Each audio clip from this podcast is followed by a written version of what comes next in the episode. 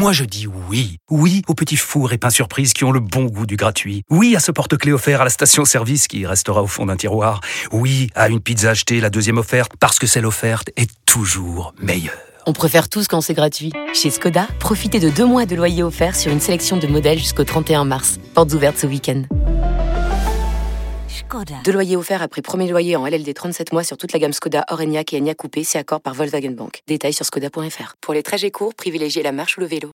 Vous écoutez RMC. RMC Bartoli Time. Jean-Christophe Drouet. Marion Bartoli. 19h50 de retour dans Bartoli Time. C'est la dernière ligne droite. Dans quelques instants, Jean-Louis Tour va arriver. Mais entre-temps, qu'est-ce que l'on fait, JC oui, évidemment, nous accueillerons Jean-Louis Tour, Rennes PSG, c'est la grande soirée à partir de 20h. Restez bien avec nous pour les compositions des deux équipes. Luis Enrique va-t-il encore aligner quatre attaquants?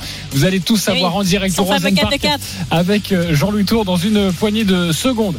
Mais tout de suite, nous allons parler de la journée paralympique. RMC journée paralympique. Ce soir dans Bartoli Time, on voulait revenir sur euh, cet événement, la journée paralympique qui s'est tenue toute la journée à, Paris, place de la République. On rappelle évidemment qu'RMC est radio officielle des Jeux Olympiques et Paralympiques de Paris 2024.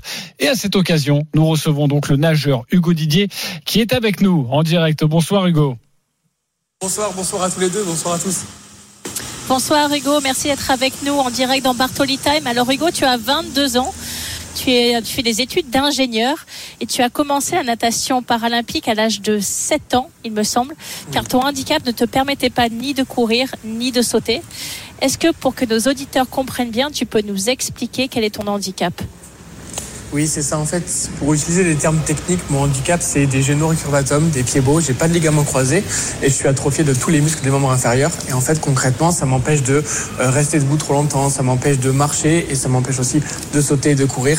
C'est pour ça que je suis venu à la natation un peu par défaut. J'étais pas forcément au courant de toutes les adaptations qui existent dans le monde du handisport et je suis venu à la natation parce que ça me permettait de ne bah, pas sentir mes membres inférieurs finalement. Alors Hugo, il y a une journée extrêmement importante aujourd'hui, place de la République. Jean-Christophe en a parlé. Le président de la République, Emmanuel Macron, était présent justement place de la République. En quoi une journée comme celle-ci peut favoriser le grand public à une sensibilisation au handicap?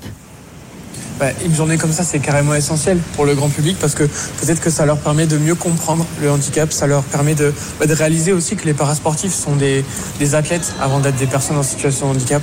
Ça permet aussi, j'imagine, de rencontrer des sportifs. Donc pour les personnes qui sont en situation de handicap, ça leur permet peut-être de, de s'identifier à quelques sportifs. Et c'est essentiel pour montrer au grand public bah, qu'on est là et qu'on compte bien être là euh, pour, euh, pour Paris 2024 l'an prochain.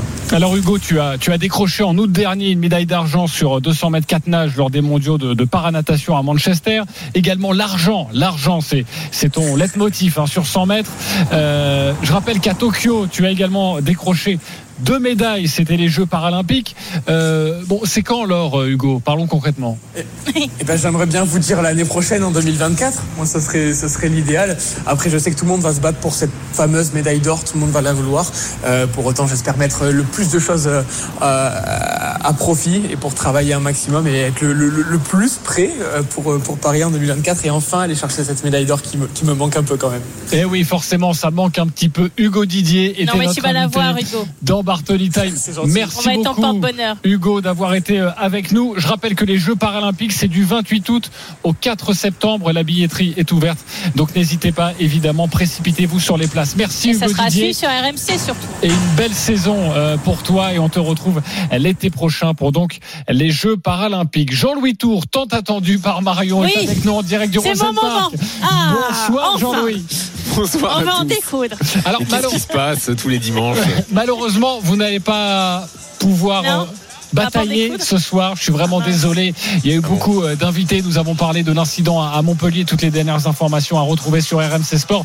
Jean-Louis Tour, la soirée avec toi, une soirée magnifique. Rennes, Paris Saint-Germain, deux clubs européens, deux clubs qui n'ont pas vécu une magnifique euh, soirée européenne cette semaine et notamment le PSG. On attend ça avec impatience, hein, Jean-Louis. Ah bah c'est le match d'après le naufrage euh, pour le PSG, le naufrage de Newcastle.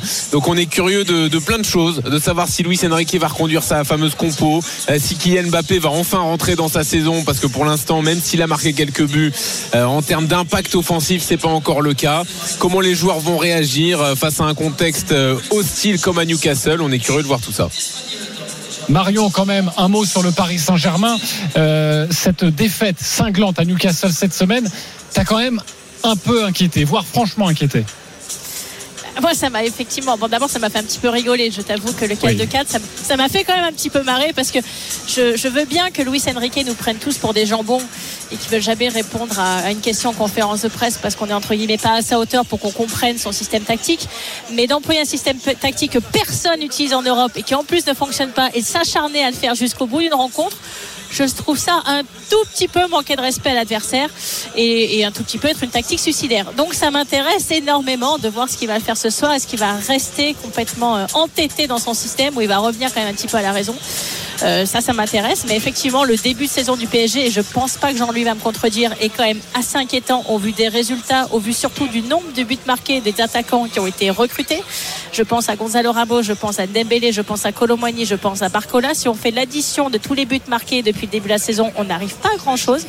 Trois buts marqués seulement par les quatre joueurs que je viens de citer, alors que Kylian Mbappé en est à 8. Et pourtant, Jean-Louis l'a dit, pour l'instant, il fait pas non plus un début de saison absolument tonitruant.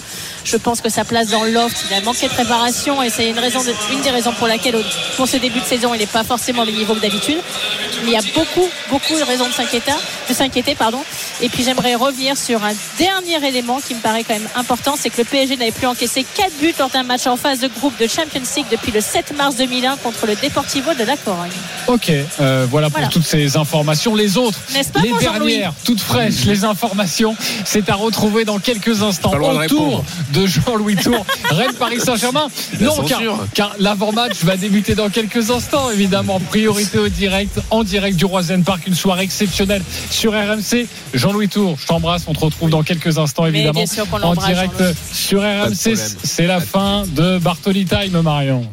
Et oui, c'est déjà la fin, mais on embrasse Jean-Louis, on lui passe la main avec un immense plaisir. Merci à toi, JC, pour encore une fois un Bartoli Time exceptionnel. Merci à Thibaut Pinot d'avoir accepté de nous répondre aussi, nous livrer ses impressions juste après l'annonce de la fin de sa carrière, ce qui n'est jamais évident dans le moment de, de la vie d'un sportif de haut niveau. Et puis, je vous remercie surtout vous, mes chers auditeurs, de nous écouter aussi fidèlement chaque week-end. Et je vous retrouve avec un immense plaisir la semaine prochaine depuis la fan zone de l'Arc de Triomphe. Au revoir.